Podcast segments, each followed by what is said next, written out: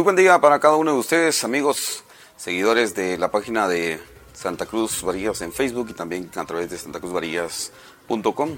Agradecimientos cordiales a AlexNet y Valivisión, que son parte fundamental de estas transmisiones. Les saludo a su amigo Luis López para llevarles el día de hoy lo más importante en las noticias en este semanario noticioso a través de este su canal de información santacruzvarillas.com. En noticias locales iniciamos con esta noticia muy importante y alentadora, sobre todo porque se inició la vacunación contra el COVID-19 en el Instituto Carlos Agastume Pérez para personas de 18 a 40 años. Esto como una estrategia del Ministerio de Salud a través de la Dirección del Área de Salud de Huehuetenango, en donde se estará vacunando también en otros municipios como lo son La Democracia, Nentón, Santa Eulalia, Petatán, Tectitán, Unión Cantinil, San Antonio Huista, San Mateo Ixtatán, San Juan Atitán, Jacaltenango, San Sebastián Cuatán, San Rafael, La Independencia, San Miguel Acatán, que son municipios beneficiados con la vacunación. Más información en el siguiente video. Doctor Carlos Mérida, coordinador municipal del Distrito de Salud de Varías. Como ya bien decía acá el, compañero de la prensa, pues eh, es una pequeña información. De hecho, eh, se ha habilitado eh, ya la vacunación contra el COVID-19 en el grupo de 18 años hacia arriba. Estamos a la expectativa y a la espera ahora del traslado de, insumos y de ya de, disponer de la vacuna. Entonces esto es un proceso tal y como se ha estado llevando organizadamente eh, cada persona debe estar registrada en el sistema eh, nacional de vacunación. Eh, la disposición de o la disponibilidad es el link a vacunación.gov.gt donde todo el mundo puede ingresar. se le solicitan unos datos ahí y es importante que cada uno por su individualidad lo haga porque eso facilita que en el momento de presentarse al puesto de vacunación ya sus datos están inscritos, solamente presenta su documento personal de identificación, el famoso DPI, y eso le, le da el acceso, aparte que ya esté ingresado en el sistema. Entonces, eh, quien por alguna razón eh, no pueda hacer el proceso, el procedimiento y todo, pues puede presentarse al puesto de vacunación. Eh, actualmente estamos ubicados en el Instituto Carlos Agastume de la vía urbana por la zona 6 y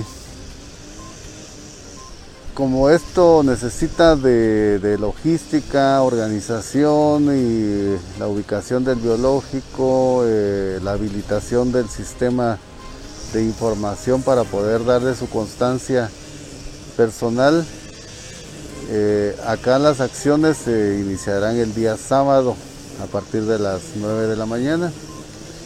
Entonces eh, se contará todo el día hasta las 16 horas y subsecuentemente pues se seguirá el domingo también, sábado y domingo en las instalaciones del Instituto Carlos Agastume. Ellos también tienen su requerimiento de uso de las instalaciones, entonces se verá y se informará a través de los medios, a través de la promoción, la instalación donde se continuará el proceso de vacunación. Siempre en la misma línea de noticias locales, ahora en el ámbito deportivo, el pasado domingo 18 de julio se realizó una carrera ciclística de 15 kilómetros alrededor del área urbana del municipio de Varillas. Más de 60 competidores realizaron el recorrido en un terreno bastante complicado.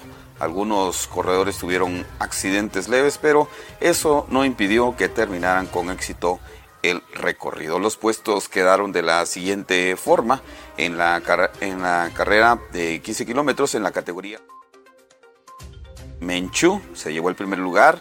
En el segundo lugar, CN Elizabeth. En el tercer lugar, Madeline Menchú en la categoría prejuvenil.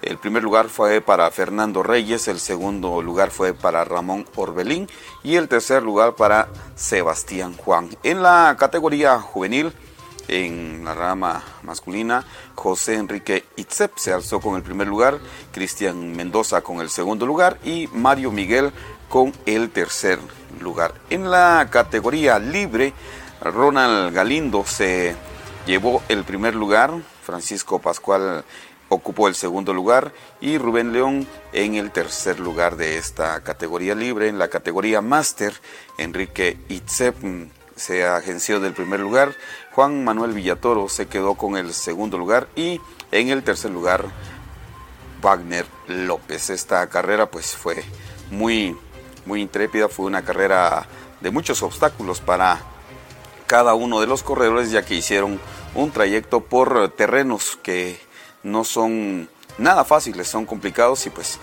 éxitos a ellos y pues pronto tenemos eh, sabido que se dará otra carrera de este tipo. Siempre en el ámbito deportivo tenemos información acerca del equipo del Deportivo Varillas FC, quienes siguen preparando poder eh, ya afrontar el inicio de esta nueva temporada. Se tiene ya la información de que este fin de semana, el domingo, estará realizando un partido de preparación. Esto con miras a llegar a tono a los primeros partidos de la Liga de Segunda División. Varillas que tendrá ahora muchos eh, contrincantes de este departamento. El día domingo estarán sosteniendo un partido amistoso en la comunidad de Manantial Zapotal contra un combinado de algunas comunidades y luego de eso pues también, también tendrán un trabajo regenerativo. Se tiene ya plantel completo y nada más se está ya terminando con la pretemporada para iniciar ya con lo que compete en este equipo de los Potros. Ahora nos vamos a las noticias departamentales. Debido a un error involuntario, se dio a conocer que la vacunación de personas de 18 a 40 años también incluía la cabecera departamental de Huehuetenango, pero el director del área de salud, el doctor Juan Francisco Robles, realizó una aclaración en donde indicó que solamente los municipios que se habían mencionado anteriormente tenían el beneficio de vacunar a su población de 18 a 40 años. Más información en el siguiente video. El área de salud de Bogotenango pues, ha venido generando ciertas estrategias con la intención de vacunar el mayor número de pobladores en el menor tiempo posible. Hoy se inicia la, la vacuna en 14 municipios del departamento, los cuales han sido escogidos por alguna razón estratégica estamos trabajando sobre toda nuestra frontera eh, con México para poder nosotros eh, pues vacunar a las personas jóvenes que, que, están en, en, estos lugares. Es una estrategia de vacunación de mayores de 18 años en las áreas rurales con microconcentraciones, las cuales pues em, están avaladas por un plan de vacunación ya establecido por nivel central. Entonces, con esto nosotros logramos aperturar 14 municipios con una vacunación en el área rural. El área centro de Huetenango y la cabecera departamental de Huetenango aún no, no está aperturada para vacunación de mayores de 18 años. Claro, el área de salud pues empieza a hacer algunos, este, unas eh, pruebas técnicas para ver si este, conocer la capacidad de vacunación que nosotros pudiéramos tener en algún momento en la cabecera. Pero en este momento, la cabecera departamental de Bogotenango no estará vacunando este, pacientes mayores de, 18 años, pero sí tenemos el compromiso con toda la población de nosotros seguir avanzando con el proceso de vacunación, eh, dotar vacuna y en el momento que sea, pues nosotros aperturar las siguientes fases. En noticias nacionales con mucho asombro la sociedad civil, organizaciones y algunas autoridades de distintos países recibieron con sorpresa que la fiscal del Ministerio Público, Consuelo Porras, removió el viernes por la tarde al fiscal de la FESI, la Fiscalía Especial contra la Impunidad, Juan Francisco Sandoval, en un claro movimiento para beneficiar a sus amigos, según indicó el ahora exfiscal en una conferencia de prensa que resumimos aquí. ¿Qué puedo decir de la señora fiscal general? Ríspida relación con la CICIG y respetó nuestro trabajo. Y ya que en un comunicado utilizó la palabra vejámenes, vaya vejámenes los que sufrimos. No olvidaré la ocasión en que los vehículos J8, donados por el gobierno de los Estados Unidos, se postraron frente a la CICIG y frente a la Embajada de los Estados Unidos, que las redes sociales anunciaban un estado de sitio. Llegamos a su despacho con el exfiscal André González y manifestó con desdén que desconocía lo que ocurría, que éramos unos exagerados. Desde la fecha en que llegó al Ministerio Público o retornó al Ministerio Público, porque según indica ya tenía una carrera fiscal, su primera manifestación fue que me debería de ir becado fuera del país.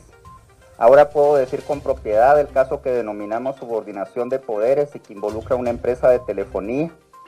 Cuando el fiscal Luis Omar Mejía se disponía a operativizar el caso, vaya sugerencia por certeza jurídica. Era necesario esperar a que se resolviera un recurso de reposición.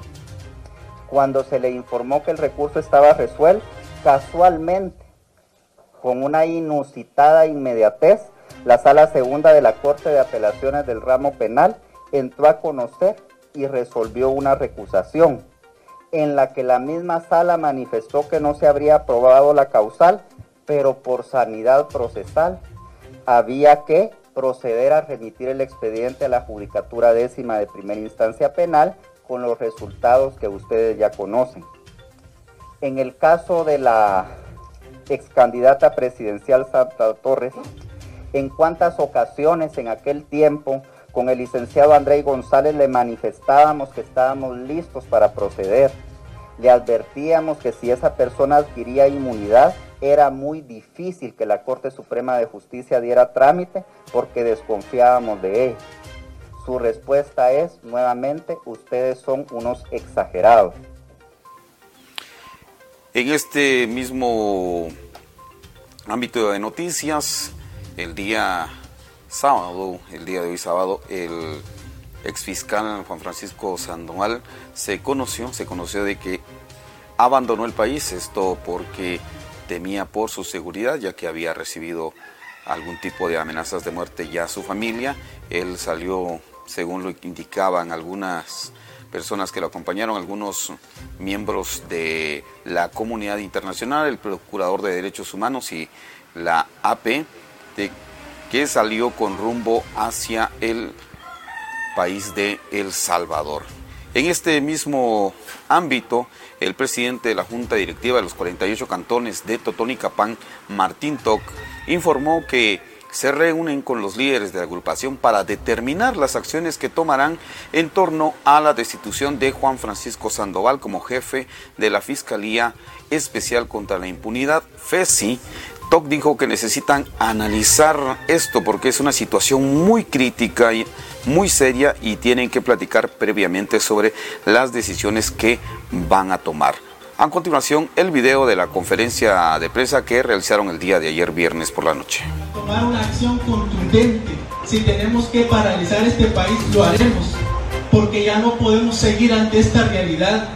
Yo sé que hay mucha indignación, yo sé que hay mucho dolor, hay mucha frustración, pero en este momento de frustración es el momento de levantar la voz y de decir que los guatemaltecos queremos un país de justicia y de verdad para todos entonces en este espacio 48 cantones, a través de sus autoridades, invita a la unidad nacional y que ya no sea la indignación solo en redes sociales, que es hora de pronunciarse y de actuar. Es hora de decir que el pueblo unido jamás será vencido. Estamos aquí nosotros en pie de lucha, invitando a los ishiles, a los garífonas, a los chincas, a los ladinos de cualquier lugar de este país Hoy más que nunca necesitamos la unidad de este pueblo. y también que quede en este momento grabado en nuestros corazones para que en las próximas elecciones no volvamos a cometer el mismo error. Hoy más que nunca se necesita ciudadanos con conciencia, ciudadanos dispuestos a comprometerse. Y nosotros como 48 cantones estamos listos para defender al pueblo y pidiendo a los más pueblos de este país para que juntos vamos a salir adelante y podamos decir, un pueblo unido jamás será vencido. Un pueblo unido jamás será vencido. 48 cantones en pie de lucha. Ante esta información queremos indicarles que distintos sectores de la sociedad civil de Guatemala están llamando a manifestaciones masivas en la Plaza de la Constitución y en distintas plazas de los departamentos y municipios. Esto para hacer valer el respaldo hacia la justicia en Guatemala y sobre todo a la destitución de Juan Francisco Sandoval, quien era el último bastión importante en la lucha contra la corrupción en Guatemala.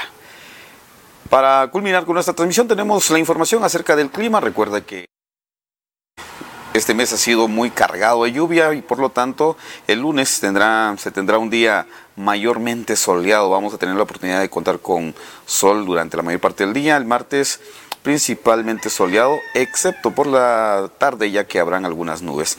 El miércoles habrá posibilidad de tormentas eléctricas dispersas por la mañana, nublado durante la tarde con tormentas eléctricas probables y una posibilidad de lluvia del 90%. Agradecemos a cada uno de ustedes el que nos sigan a través de nuestra página de Facebook. Agradecemos también a Bari TV, a AlexNet, que siempre son parte de estas transmisiones, y a usted que siempre sigue nuestra información a través de nuestra página de Facebook y también en santacruzvarillas.com. Un gusto, como siempre, poderles acompañar. Estaremos la próxima semana llevándoles lo más importante de la semana en relación a noticias que suceden en nuestro municipio a nivel departamental y a nivel nacional. Que tenga muy buen día.